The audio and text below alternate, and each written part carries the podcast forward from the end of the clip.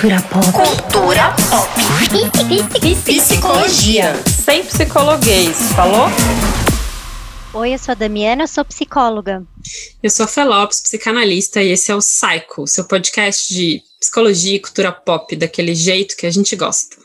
Bom, gente, essa semana não tá tão legal, né? É, foi muito desesperançosa e mesmo depois de um ano do primeiro caso de Covid no Brasil, a gente ainda vive uma situação calamitosa e até pior do que em março de 2020. Em momentos como esse, em que falta o ar e que as pessoas viram números e que números não têm corpo, se faz urgente falar com quem legitima e materializa essas pessoas que se foram.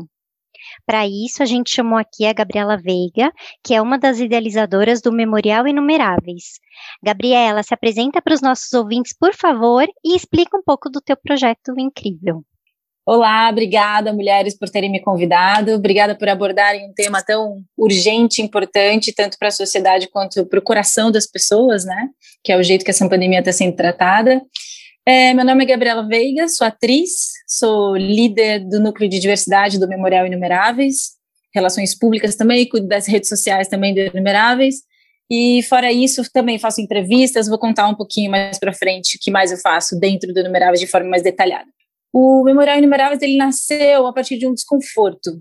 E esse desconforto é o jeito que a pandemia estava e está sendo tratada, né? Um jeito calculista, frio, numérico, então a gente veio para como uma tentativa de humanizar a pandemia. E o jeito de humanizar é o contraponto do número que é o universo íntimo de cada pessoa que se foi. E o universo íntimo, que é o coração do numerável, são as histórias dessas pessoas. Então a gente conta a história de vida de cada vítima de Covid no Brasil. E como que surgiu a ideia do projeto ser deste jeito, de contar as histórias das pessoas? Como é que vocês tiveram essa ideia, assim? Então, a gente estava há um ano presos em casa, eu, Edson Pavone, que é o artista criador, junto com o Rogério Oliveira. Eu sou do núcleo fundador também. E a gente estava todos incomodados em casa. Eu sou atriz, Edson também é artista. E os artistas e a cultura foi, assim, quinto plano nessa pandemia, né? Então, nossos projetos todos foram cancelados. A gente estava em lockdown extremamente incomodados com o posicionamento político das lideranças, entre aspas, que a gente tem nesse país, vendo essa pandemia sendo tratada dessa forma, com tanto descaso, com tantas é, minorias também em descaso profundo. E, e, a gente conversando, a gente decidiu que, que um, um, jeito de fazer algo, de sair da sensação de impotência, de desespero e de, de, de susto que a gente estava passando, era se comunicar com a sociedade de alguma forma. E dentro dessa, desse cenário que a gente estava vendo tão conflituoso, tanto político e dentro das pessoas também, que as pessoas não estavam entendendo nada do que estava acontecendo, a sociedade estava sem uma guiança, estava não entendendo também cientificamente o que estava acontecendo a gente decidiu tocar o coração das pessoas de algum jeito e acalentar de algum jeito, não só das pessoas, como o nosso também. A gente também estava desesperado. Então, é, é, é, um lado muito humano do Inumeráveis, que é esse desconforto, esse medo e esse susto que a gente estava passando e quisemos fazer alguma coisa com, com esse sentimento. E desse sentimento surgiu a ideia de contar essas histórias. E para contar essas histórias, a gente sem nenhum background, assim, de como tratar uma pessoa enlutada, né? Eu não tenho muitas experiências de luto na minha família. A gente fez um teste. Então, o primeiro teste foi a primeira entrevista do Inumeráveis. O Edson Pavone, que é um dos criadores, fez junto com a Lana Riso, que é uma jornalista, parceira nossa, muito importante no projeto também. Eles entrevistaram uma pessoa que tinha perdido sogro e sogra. E, e aí aconteceu uma coisa que a gente não esperava. Assim, a gente, claro, estava testando que a gente não sabia se ia dar certo, se isso ia machucar as pessoas, se as pessoas iam querer fazer isso ou não. E aconteceu uma coisa inesperada mesmo, que foi esse senhor que deu a entrevista, ele começou muito mal a entrevista, é por telefone, né? Ele começou muito mal e até hoje, assim, no geral, as pessoas desabafam muito no começo da entrevista, e contam todo o processo como foi, a contaminação, o hospital e tal, mas a gente começa a encaminhar suavemente no meio da conversa para um lugar de entendimento daquela pessoa. Então, o que, qual era a paixão dela? Ela tinha algum apelido? Conta alguma história bonita que você teve com ela para a gente saber é, qual era a conexão de vocês. Aí isso de forma muito suave e solidária, empática também, vai conduzindo a conversa para um lugar de celebração dessa vida. Então as pessoas começam a contar, é, a não ficar só no lugar da dor, mas também no lugar da dor mesclada com as memórias felizes. E aí, no final, essa pessoa estava bem, entre aspas, ela não estava 100% bem, claro, mas ela sentiu, ela mesma disse, né, não é uma coisa que a gente está dizendo, foi um feedback dela mesmo, disse, nossa, estou me sentindo bem melhor, parece que saiu algo de mim, estou me sentindo muito melhor, estou sentindo um alívio, estou me sentindo bem de homenagear essa pessoa, eu não pude ter um ritual de fim, né, que foi um é um passivo emocional que a gente tem na nossa sociedade agora, grande, a gente só sabe é, o resultado disso daqui a um tempo, a gente só vai saber daqui a um tempo, né, como que isso vai se acumular dentro de cada um, mas esse problema de não ritualizar o fim, como a nossa cultura em geral está acostumada, claro que outras culturas têm outros jeitos de ritualizar o fim, né, como os indígenas, mas não ter o fim machuca muito e faz o entendimento ficar cortado. Então, o luto, ele fica um processo é, cortado e as pessoas não compreendem muito bem o que fazer, teve fim, não teve. E aí a entrevista, e depois da entrevista, a homenagem publicada é, faz com que a pessoa se sinta melhor. E a gente entendeu, ok, a pessoa se sente melhor, mas o que significa isso, né? Então, a gente, como a gente estava lidando com muitas pessoas, essa foi a primeira, mas depois foi um, um boom mesmo, muitas pessoas, a gente procurou, já vou emendar, tá, gente, num assunto que eu acho importante aqui. E a gente chamou duas especialistas em luto para ensinar a gente, porque era muita responsabilidade falar com tanta gente, assim, né? Uma é Ana Quintana e outra é Silvana Aquino. E elas, depois de muitas conversas, a gente compreendeu que esses feedbacks já ah, me sinto melhor depois da entrevista, me sinto, me sinto bem quando eu compartilho a homenagem que foi publicada com os meus familiares, faz parte da elaboração do luto. Daí a gente entendeu uma grande responsabilidade social do Inumeráveis, que foi, pô, a gente está ajudando a sociedade a elaborar o luto, a partir do momento em que a gente conversa, tem uma empatia profunda de escutar, de escrever com o maior carinho do mundo a história, publicar e depois mandar para essas famílias de forma individual, conversar com elas sobre isso. Então a gente entendeu não só que o Inumeráveis era tem esse papel social, né, de ajudar nesse passivo emocional que a pandemia está deixando, mas também que a, a arte é uma ferramenta de cura, né? Porque o Numeráveis, ele é um projeto jornalístico e artístico, né? Então a gente entendeu que a arte é uma ferramenta de cura também. Ela tem esse ofício, né, de contar a história da humanidade. Você quer saber a história de alguma civilização, você olha o que eles fizeram artisticamente. Mas também a arte tem essa função de ser um portal, assim, para grandes entendimentos, entendimentos mais límbicos, não tão mentais, enfim. É, e a gente ficou muito emocionado com isso, né? Foi um, um, foi até hoje é o que faz a engrenagem girar aqui dentro do Numeráveis, né? Fazer contar as histórias. A gente sabe que a gente está cuidando em partes de forma muito empática e amorosa das desse passivo emocional da sociedade. Isso que você traz, Gabi, que eu lembro que a gente conversou antes, né? Do nossa, mas eu nem imaginei que esse trabalho ia fazer com que as pessoas se sentissem melhor, né? E aí que eu falei, não, a gente precisa falar com ela, porque aqui a gente sempre diz isso, né? Não é só a psicoterapia a única maneira, né? Tem outras maneiras de trabalhar questões psíquicas também, né? E cada pessoa vai achar seu caminho, mas eu ainda acho que a arte ainda se mostra primeiro, né? Então, quando tem uma arte envolvida é, em questões principalmente relacionadas a luto, né? Porque eu trabalho muito com luto. Então, a, as pessoas que conseguem transformar essas vivências, transformar essas histórias em arte, elas vão integrando de um jeito muito é, respeitoso, amoroso.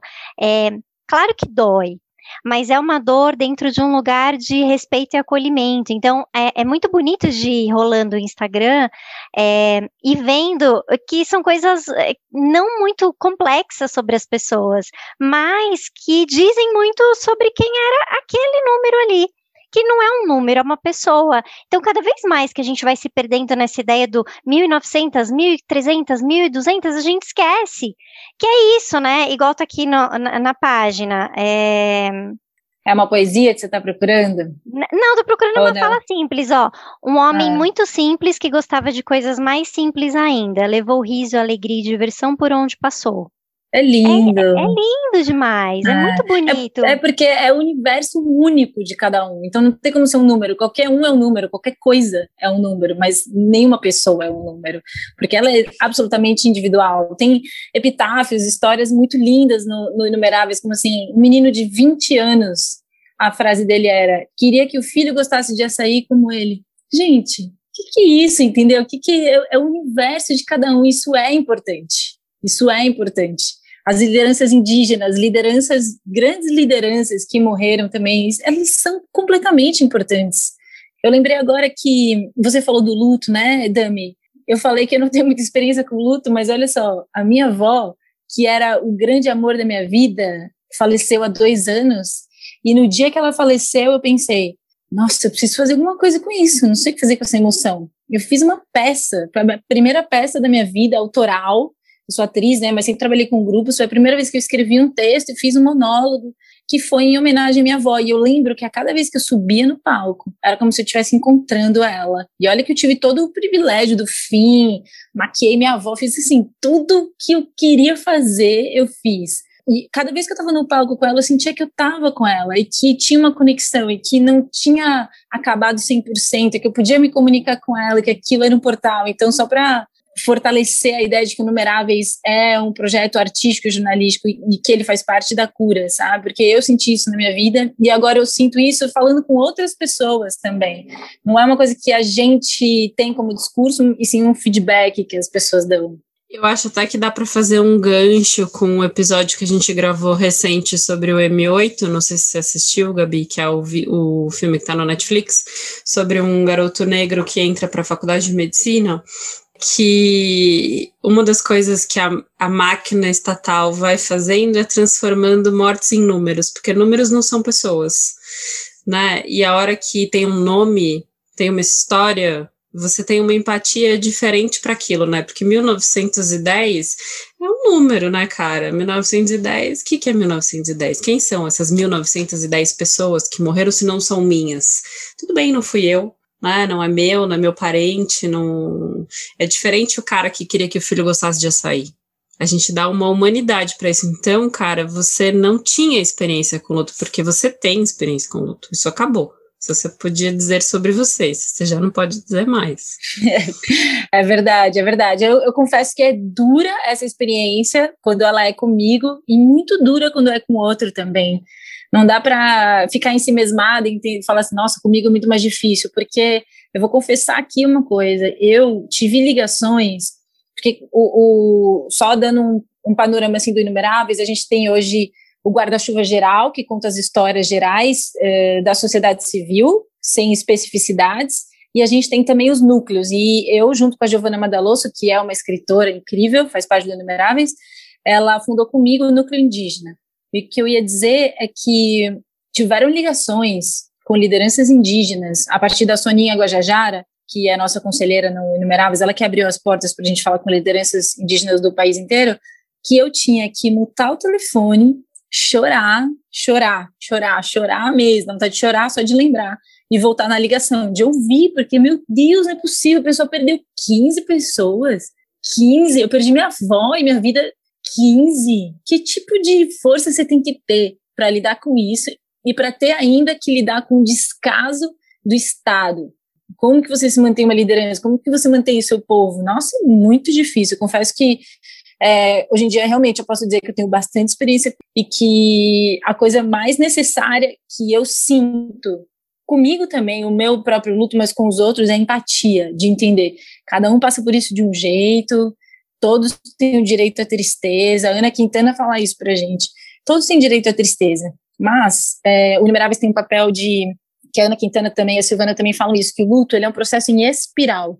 Às vezes a gente sente que a gente está andando e parando no mesmo lugar, andando e parando, e não é. Parece, mas você está em espiral, rodando, porque é muito difícil, às vezes leva anos, mas você está indo para algum lugar. Vários entendimentos acontecem durante é, essas elaborações, né? Por isso que Inumeráveis por isso que eu tenho tanto apreço por esse projeto, assim, por entender que muita gente que passou, muitas pessoas que homenagearam os familiares hoje trabalham no Numeráveis como voluntários, a gente tem muitos voluntários, então realmente é uma coisa que está tocando o coração das pessoas. E vocês estavam falando de números, né? O, o Edson Pavone, que é um dos criadores, ele é ele escreve também, né, além de ser artista plástico, e ele escreveu não há quem goste de ser número, gente merece existir em prosa. E realmente, cara, quem ia gostar de ser número? Ah, eu sou o número 250.100. Hum, isso é muito frio, cara, isso é desumano, isso é, não tem como. Então. Gabi, como que as pessoas chegam? Como é que vocês chegam nas histórias? Como é que, como é que rola esse acesso? Porque é isso, né? Tanta gente, tipo, como é que rola esse, essa logística, assim? Uhum. Tem todo um processão, assim, tem um jeito mais orgânico e tem um processo nosso interno que a gente já fez. Para começar do começo, assim, a gente deu um boom, né? Ele foi lançado no dia que o Bolsonaro falou, e daí?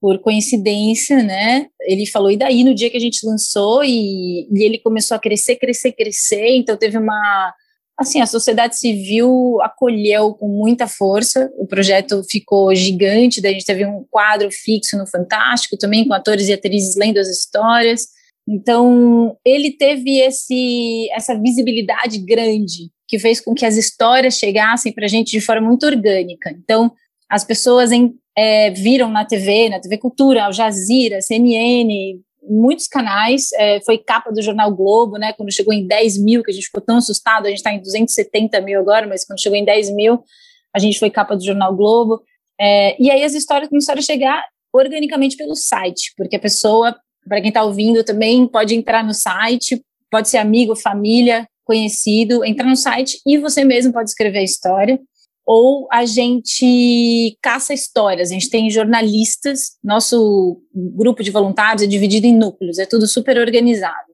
É, então, tem uma parte desses voluntários que caçam histórias, normalmente são jornalistas. As pessoas vão atrás, por exemplo, no meu núcleo, que é o núcleo da diversidade, a gente trabalha com seis minorias. A gente tem voluntários que vão atrás de histórias específicas, histórias de vítimas LGBTQIA, quilombolas, indígenas, periferia, pretos e pretas, PCD, né, pessoas com deficiência. Então, essas pessoas vão direto pegar essas histórias. Como?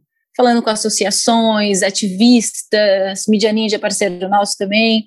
Então, todo o nosso networking e as nossas redes sociais pessoais também ajudam a gente. Mas o grosso, assim, o grande caldo do, do Inumeráveis vai direto no site mesmo. Gabi, depois dessa transformação que foi super uma surpresa para vocês, pelo que você está me dizendo, né? Vocês começaram ali muito no movimento interno de angústia de vocês, que foi se transformando em algo gigante. Hoje, na situação que a gente está vivendo, qual que é a esperança? Como é que você está hoje, um ano depois? Eu como pessoa, você diz ou como projeto? Pessoa e projeto pessoa. também. Bom, o Inumeráveis, é, o projeto Inumeráveis não vai parar. É um projeto para muitos anos e a meta do Inumeráveis é contar a história de todas as vítimas do Brasil. O que a gente já sabe que não vai dar porque muitas famílias não querem contar as histórias, mas a nossa meta é contar. Então é um projeto para muitos anos, muitos anos. A gente não fala em números mesmo, então não vou falar números, mas tem muita história para contar ainda. Muitos, milhares de histórias para entrar no site, para a gente homenagear.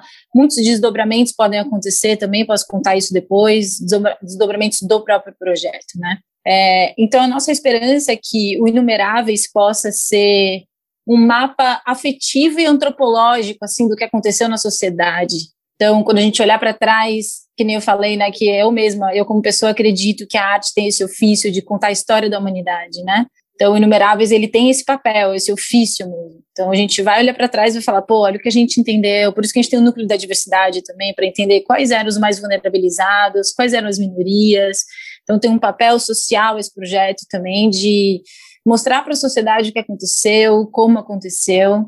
E a gente tem como projeto esperança de ajudar nesse passivo emocional mesmo, que essa pandemia está essa pandemia desenfreada e de forma vergonhosa avançando assim com tanta força que a gente possa, cara, segurar na mão de algumas pessoas que estão muito perdidas, precisando de muita ajuda.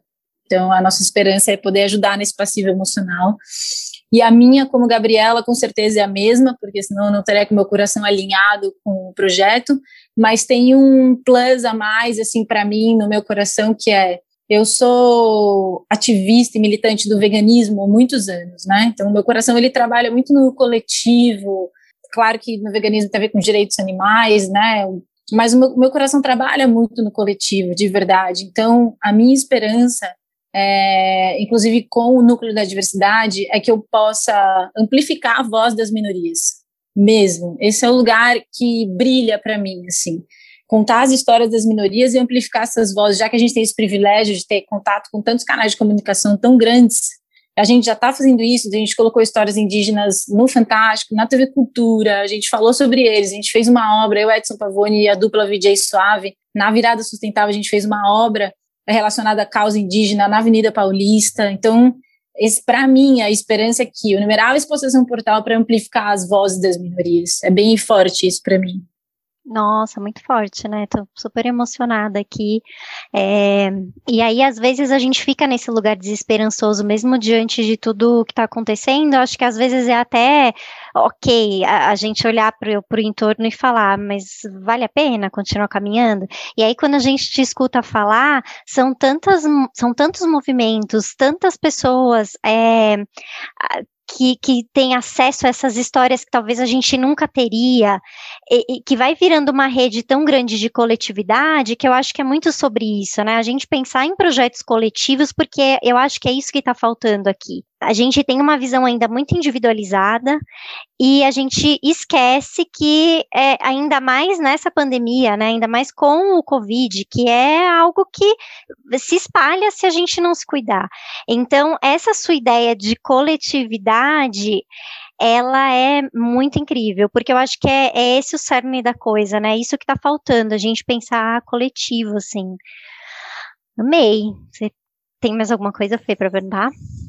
Eu fiquei pensando em duas coisas, né, que eu acho que é importante pensar, que é o que, que o papel que é amplificar as vozes das minorias, né, porque de pensar que as minorias são as maiorias neste cenário, são as maiorias de mortes nesse cenário, sobretudo quando a gente vai pensar em população preta e periférica. É, então, a importância disso, né, fiquei pirando pensando no Instagram de vocês, como seria se cada post tivesse uma cor diferente, a gente ia saber quantos são representantes de cada é, raça, né? Poderia Gostei ser um jeito interessante. Ideia. Né? que boa ideia! É, eu, eu, penso muito em foto, então é um jeito mais fácil de eu imaginar. E eu fiquei pensando uma coisa, Dami, que eu acho que vale a pena você falar, que é a diferença que faz para a elaboração do luto esse tipo de situação, sabe? Porque o fato da gente não ter a ritualização do luto, independente da religião, da cultura, enfim, que da onde vem a pessoa, o que que muda quando a gente pode ritualizar isso de alguma forma que possa ser via o inumeráveis, assim, o que que isso muda nessa elaboração de processo de luto e o que que é elaborar um luto?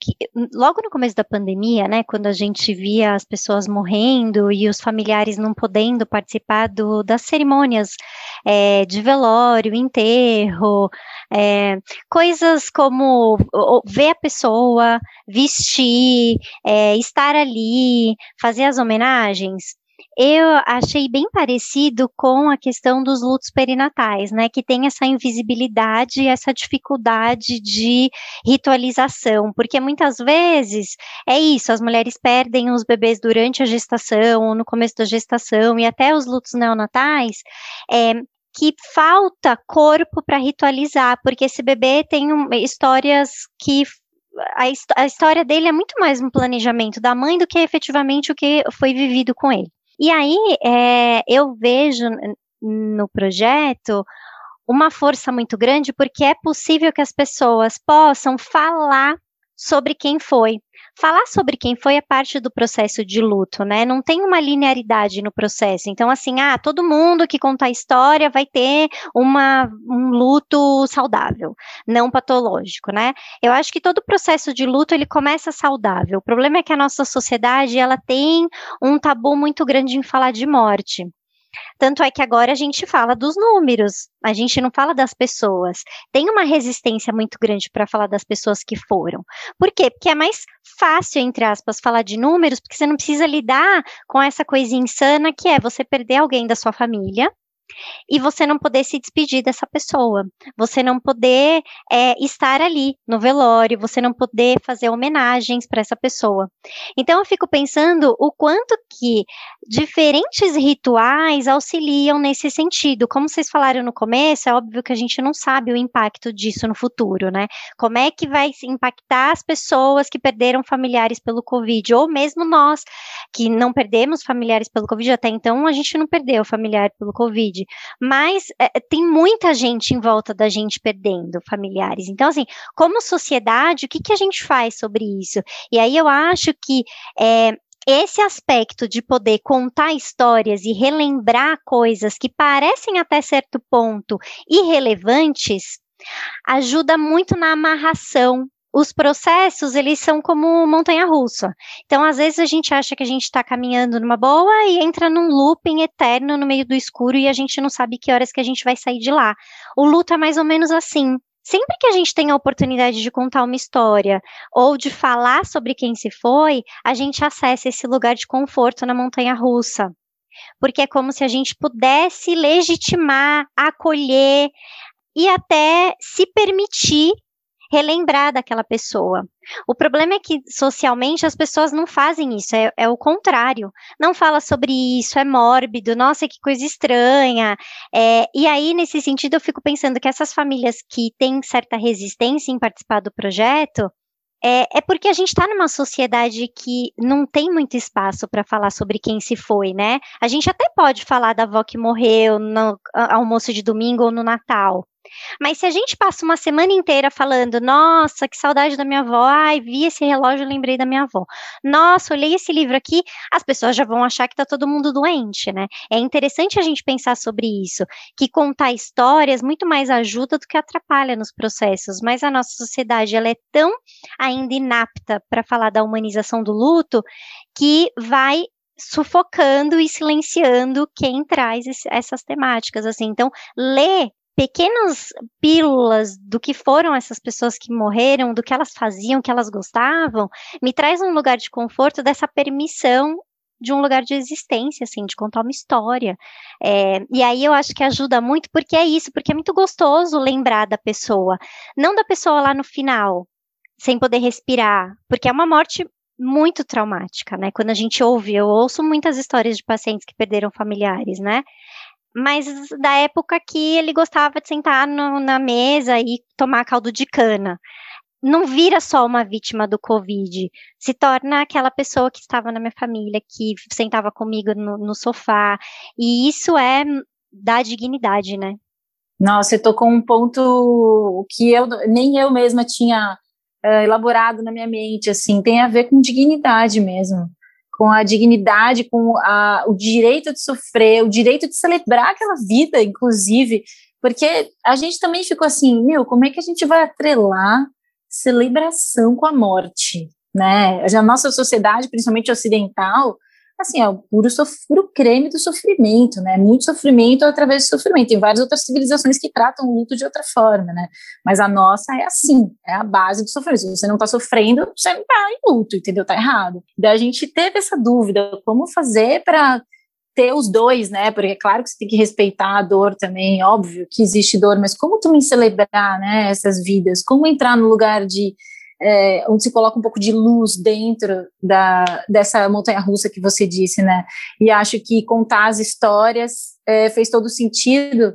E faz sentido também a pessoa se sentir conectada e escutada também. Impressionante o poder de se sentir escutado. Impressionante o poder disso, né? Impressionante a troca como é poderosa. Impressionante Sim. como compartilhar é poderoso. Então, chegou a história, pô, compartilhei com a minha família. Nossa, minha família está aqui muito feliz, obrigada claro, de nada, entendeu?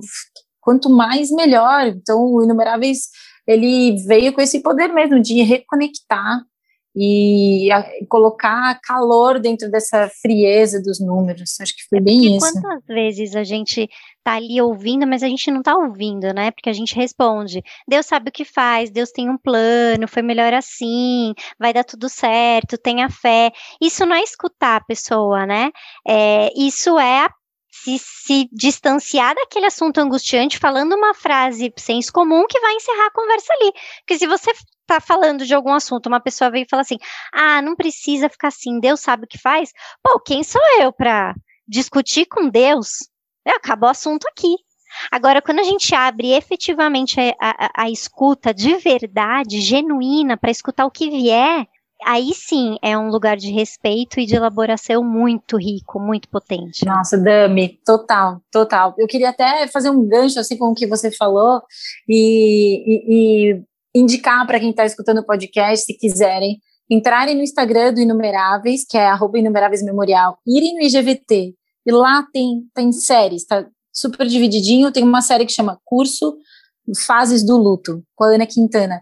E lá ela fala sobre como ela vê o luto, né, as três fases do luto, que a primeira é o grito, ou seja, a raiva, o não entendimento, como isso pode acontecer, indignação, depois o, o silêncio, que é o buraco que fica, a falta daquela pessoa que é insubstituível, e depois a música, que é o futuro, a continuação sem aquela pessoa, né, a vida que se transformou. Mas eu estou falando sobre isso porque tem a ver com o que você disse sobre não negar o sentimento da pessoa, você dizer, ah, não, mas foi melhor. Melhor para quem, entendeu? Eu perdi a minha mãe. Isso não é melhor. Não pode. Diminuir o sentimento de alguém não é uma opção. Então, por isso que quando a gente ensina a, os voluntários a fazerem entrevista pelo telefone, a primeira coisa é se solidarize, ligue para a pessoa e não pergunta: Oi, tudo bem? Oi, prazer, esse é meu nome, eu sinto muito pela sua perda. É isso, deixa a pessoa não estar bem, deixa ela não se sentir mal por ter que falar tudo bem, enfim. É, o sentimento dela é digno de respeito, tem que existir, senão essa amarração, como você disse, Dami, não vai acontecer, né? Essa elaboração não vai acontecer, ela vai ficar negando, ai, não posso ficar mal, deixa eu me mostrar melhor. Não, não. É, a beleza vem da verdade mesmo, né? Nesse caso, assim. Ô, Dami, eu tenho duas perguntas, assim. Então, se eu não vou dizer foi melhor assim, era a vontade de Deus, era o destino, as pessoas só vão embora na hora que elas têm que ir, tarará, tarará. O que que eu digo? Hum. E a minha segunda pergunta para você é: o que que é um luto elaborado? O que que é um luto que eu digo? Esse luto foi elaborado, menina, olha, elaborou, tá ótimo. Eu não gosto de dar conselho, né, gente? Vocês sabem, né? Então, Mas eu quero um conselho, porque é isso que eu sei fazer. eu, eu acho, eu, eu gosto dessa coisa de usar congruência. Então, às vezes, a gente, eu ouço as pessoas, as pessoas às vezes me ligam e falam assim, ai, é, morreu alguém aqui da minha família e eu não sei o que fazer, como é que eu faço? Eu falei, tá, como você está se sentindo? Nossa, eu não imagino como aquela pessoa está se sentindo. Eu falei, fale isso. Eu falo, liga para Damiana. Eu tenho uma amiga que trabalha com luto, menina, ela é ótima, sabe tudo para fazer. Vou te dar o contato aqui, porque Olá, eu não vou estar tá podendo te ajudar, senhora. Mas, Beijo. Tipo, se é alguém que morreu na tua família, né? Então, tipo, as pessoas me ligam: ah, morreu alguém na minha família aqui. Eu não sei o que fazer com isso. Aí eu sempre pergunto assim: tá, o que, que você tá pensando em fazer com isso? O que, que você gostaria de dizer? Nossa, nem sei. O que, que dá para dizer numa hora dessa? Fale isso. Eu nem sei o que te dizer. O que, que dá para dizer numa hora dessa? Eu não imagino o que, que é perder um filho, perder a mãe, perder o pai, perder a avó, alguém morrer na, minha, na sua família, né? Eu acho que vale muito mais a gente ser congruente tá alinhado com o que a gente está sentindo do que achar que existe uma frase mágica que vai resolver todos os problemas e que aí a pessoa vai se sentir super maravilhosa. Eu estava atendendo uma paciente semana passada, ela falou: Nossa, Dami, eu sou muito ruim com essas coisas de luto. Cheguei no enterro do, da avó do meu melhor amigo, e aí abracei ele e falei: Nossa, Fulano, que bosta, hein? Aí ele olhou para mim e falou: foi a melhor coisa que você podia ter me dito. Não aguento mais as pessoas me falando, ai, vai ficar tudo bem, vai ficar tudo bem. Meu, isso é uma bosta. Eu não queria que minha avó tivesse morrido. Tá vendo como a verdade é sempre o melhor caminho, cara? Você fala a verdade que você tá sentindo, né? É, é, é empatia. Total. Você pode total. não falar nada, então, tá liberado. Pode não falar nada, pode não okay. falar nada. Tem muita gente que fala assim, eu, pre eu prefiro ações sei lá, mandar um livro que você acha que a pessoa vai gostar de ler, ou uma cesta de uma comida gostosa que você sabe que ela gosta de comer, ou se oferecer para passear com o cachorro dela, se ela não quiser sair de casa. Tudo isso vai depender da proximidade que a gente tem com as pessoas. Mas eu acho que palavras vazias não são a melhor saída. A melhor saída talvez sejam ações mesmo, ou palavras com sentimento real mesmo, sabe? Do é que, que a gente... E a escuta, né? Exato. É que a gente quer também. falar porque tá angustiado, né? Você quer falar alguma coisa para tampar uma angústia que não tem como tampar, não tem um band-aid que se coloque na perda. Uhum. Né? Exatamente, exatamente. E às vezes é isso. Ai, mas eu queria falar, eu queria explicar de um jeito, de algum jeito, né? Queria dar uma, uma fala acolhedora. Nesse momento não tem fala, acolhedora, porque final, no final do dia a gente não sabe o que acontece depois da morte. Esse é o grande buraco da nossa vida. A gente tem um monte de teoria, mas no final do dia a gente não sabe o que aconteceu. E o que, que acontece depois do luto com a vida da pessoa? Conta pra gente. Então, Fê, eu acho que tem processos muito bonitos de luto que a gente possa usar como exemplo, né? A Vera é, Iaconelli, na coluna dela da Folha dessa semana, ela fala hum, é, daquele livro O Pai da Menina Morta, é, que inclusive eu comprei, tá para chegar, que eu quero ler. E aí ela fala do processo de luto dele, que foi escrever esse livro, né? A Camila Goitacás também escreveu Até Breve José, que foi o processo de luto dela. O Djavan escreveu aquela música linda, Flor de Lis, processo de luto dele pela morte da filha que morreu no parto, então ele perdeu a filha e a mulher. Esses são as histórias bonitas que viram música, que viram arte, que viram poema, que viram. Sim, livro. sublimação, mas não é todo mundo que vai sublimar, né? Exato, arte, exatamente. Criar um documentário, um, um, No final do projeto, dia, uma peça de teatro. Peça. É, no final do dia, o que, que eu acho? Que um processo de luto é como é a gente conseguir, apesar disso que aconteceu com a gente, encontrar uma maneira de continuar vivendo pela pessoa que foi. Porque a gente continua amando, mas aqui e sem a pessoa. Então, como que a gente vive? Eu acho que esse é o processo de luto. A gente encontrar um caminho para viver apesar disso, sabe? Não precisa ter uma história linda de pessoas que transformaram isso em coisas maravilhosas. Às vezes tem, tem histórias lindas, mas às vezes não. Às vezes é só aquela pessoa entendendo como passar para o próximo dia sem sucumbir à dor. Ah, até chorei. Que lindo me ouvir você falar, bem, bem forte ouvir uma pessoa que lida com pessoas enlutadas, assim, bastante. Eu aprendo sempre, aprendo muito, assim, ainda estou aprendendo, porque cada pessoa que a gente conversa enlutada é de um jeito. Então não tem uma fórmula, assim, né, para conversar, não tem uma fórmula para compreender. O que eu particularmente entendi é que a escuta empática é a que mais funciona, porque às vezes a pessoa não quer nada, nada, ela só quer falar ela só quer ser escutada. Então, essa escuta é tipo um carinho mesmo, é um lugar para ela poder existir na maior verdade que ela tem agora, que é a dor. E ponto, acabou. E diminuir isso vai fazer ela não conseguir andar. Sim, e nossa, que muitas vezes é o trabalho que a gente vai fazer na clínica, né? Que é poder escutar aquilo que ninguém quer, ninguém consegue escutar porque também é muito doloroso, muito, muito difícil para a família poder ficar ouvindo, porque também está imersa naquela dor. Então a gente que está de fora consegue ouvir aquilo de um outro lugar, né? E você falou continuar, seguir apesar disso, eu fiquei pensando que é seguir também a partir disso, né? Não é nem só apesar, a é a partir disso, total, é isso, é uma partir. marca, né? A Vera uma falou uma coisa leva. muito linda nessa coluna que eu citei aqui, que é assim, para amar a gente tem que aceitar que pode perder. Ai, até dói, né, pensar. Tem uma coisa que eu pensei aqui ouvindo vocês também, que é, é, o Inumeráveis ele vai, provavelmente, né, não tem data e tal, mas a gente está propondo para a cidade de São Paulo uma obra física, um memorial físico. Então, vai ter um memorial em algum momento, em algum lugar da cidade de São Paulo. Ele é muito majestoso, muito bonito, e a ideia dele é uma jornada mesmo. E nessa jornada que a gente estava falando a partir daqui, né? Por isso que eu estou falando disso. O que, que tem a partir daqui? E essa jornada que o, o essa obra física que a gente está propondo tem é uma jornada baseada é, nessas três fases que a Ana Quintana falou, que é do luto, né? O grito, o silêncio e a música. Então a pessoa vai entrar na obra e passar por todo esse processo de, de raiva, de entendimento de quantas mortes foram, descaso do Estado, depois um grande vazio, e no final tem a música, que é um lugar onde a pessoa entende que tem um futuro, que tem, tem continua, ainda continua, ainda tem que continuar. o som ainda existe, sabe? Eu sei que é um jeito poético, metafórico de falar, né? É, emocionalmente a gente sente muito parecido, né? Humano sempre muito parecido. E agora? Tem essa pergunta, né? E agora? Eu me pergunto até hoje, mas e agora? Tem a foto da minha avó do lado da minha cama. Eu uso os lenços da minha avó quando eu preciso de sorte, eu boto. Eu sonho com ela direto. Então eu preciso de códigos. Então, um, um, memorial físico, ele é cheio de códigos, né? E tem um código final ali, que é claro que é surpresa, mas é um código de, cara, daqui continua.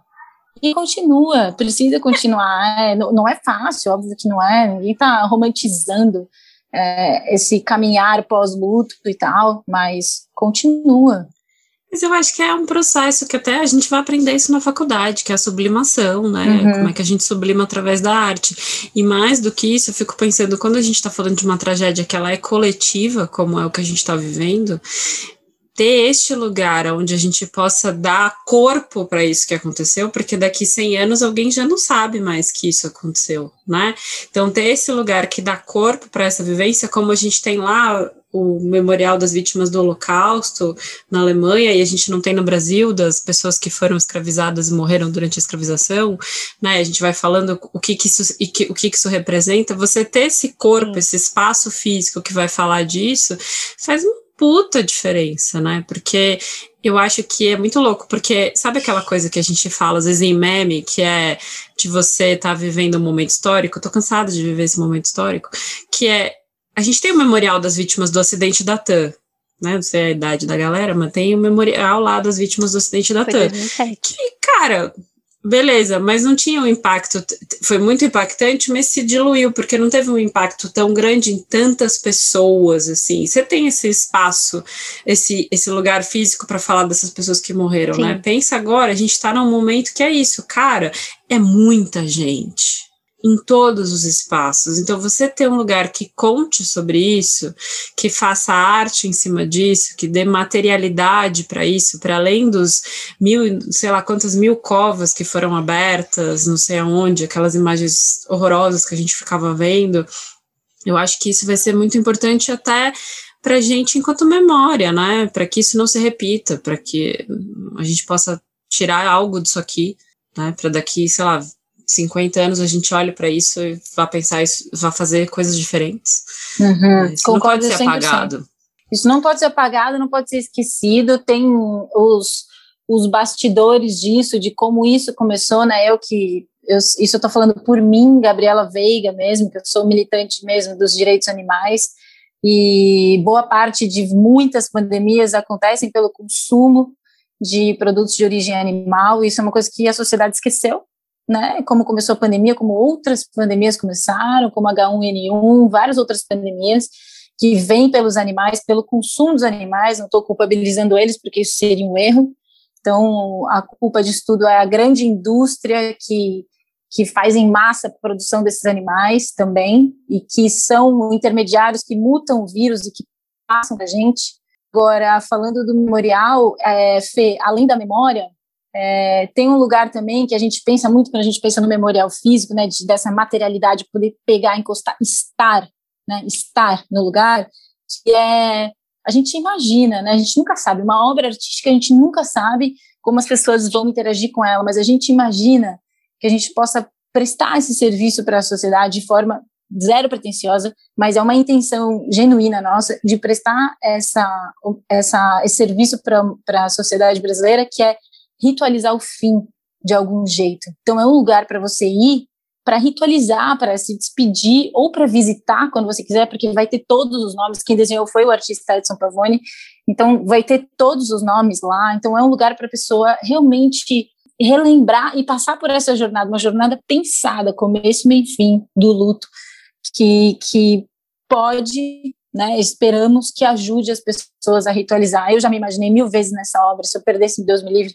perder minha mãe, mas eu me imagino passando por esse processo dessa obra que é assim muito lindo. Desculpa não poder dar spoiler, mas é um processo que a gente imaginou passo a passo mesmo, assim, como seria para ajudar essas pessoas a ritualizarem esse luto, chorarem mesmo ali de novo e entenderem que depois tem a continuidade, assim. É uma intenção bem clara nossa. Assim. É. Muito lindo. obrigada. Muito obrigada, obrigada. Gabi. que rufem os tambores, porque está entrando no ar o quadro Dicas e Cartas dos Ouvintes. É, a primeira dica que eu dou, que tem a ver com o tema, eu já dei, mas eu vou reforçar, que é a aula da Quintana sobre o luto. Para todas as famílias enlutadas, vale a pena. São três lives, vale a pena. São as três etapas do luto, está no GVT do Inumeráveis, arroba Inumeráveis Memorial, que é o nosso Instagram. A gente vai mudar as nossas redes agora um pouco, por isso que eu gostei da ideia da Fê, das cores e tal. Mas a gente vai mudar e começar a colocar outros conteúdos, então fiquem ligados lá, conteúdos que, que a gente acredita, né, apoiadas por essas pessoas que estudam luto, a gente acredita que vai ajudar as famílias enlutadas também, e também queremos, a gente quer amplificar as vozes das minorias, então isso vai mudar. Quem quiser me achar, eu tô também no Instagram, Gabriela Veiga, lá tem muita coisa ligada ao veganismo e também a minha vida artística, mas também tem muito do Inumeráveis. E acho que é isso. Segue a gente que a gente vai continuar criando conteúdos para ajudar nesse passivo emocional da sociedade que ainda vai durar muito tempo. Bom, a minha dica é, é, um livro lindo, triste, mas muito, muito bonito, que chama O Peso do Pássaro Morto, que é da Aline Bay e é para a gente pensar sobre é, lutos não vividos. Então, o impacto de lutos não vividos na nossa vida. É, é um livro muito bonito, Peso do Pássaro Morto. Então, a gente já deu algumas dicas ao longo do episódio falando de luto, que é o livro da Camila Goitacás, que é o Breve José, que fala de luto perinatal, o da Ana Tá certo, Ana Quintana, A Morte é um Bom Dia para se Viver, acho que é Pronto. esse nome mesmo. A morte, a morte é um dia que vale a pena viver, por a Ana Cláudia Quintana Arantes. Pronto. Esse livro eu não li ainda, então só para dizer que eles eu estão li, nas é dicas. Maravilhoso, maravilhoso. Mas eu queria, eu queria dar dica de um projeto que eu sigo já tem bastante tempo, que chama São Paulo Invisível, que é um projeto fotográfico que clica as pessoas das ruas, na imensa maioria, e durante a, a pandemia eles criaram a pandemia invisível. Então vai contando o relato de prostitutas, muito de prostitutas, é, de moradores de rua durante a pandemia. É bem bonito, tem um livro, e esse livro, a renda desse livro é revertida para ajudar em projetos sociais. Então vale a pena conhecer. O site dos caras é spinvisível.org, mas a gente vai botar na descrição para quem não conseguir anotar. Muito obrigada, Gabi. A gente nem sabe como te agradecer. A gente amou sua participação. Nossa, amei obrigada. Imagina, eu que agradeço você, gente. Falar sobre isso, assim, dá um, dá uma esperança de que tem mais pessoas, assim, fomentando essa corrente. Obrigada também pelo trabalho de vocês. Aprendi bastante também com vocês. Obrigada, gente. Obrigada.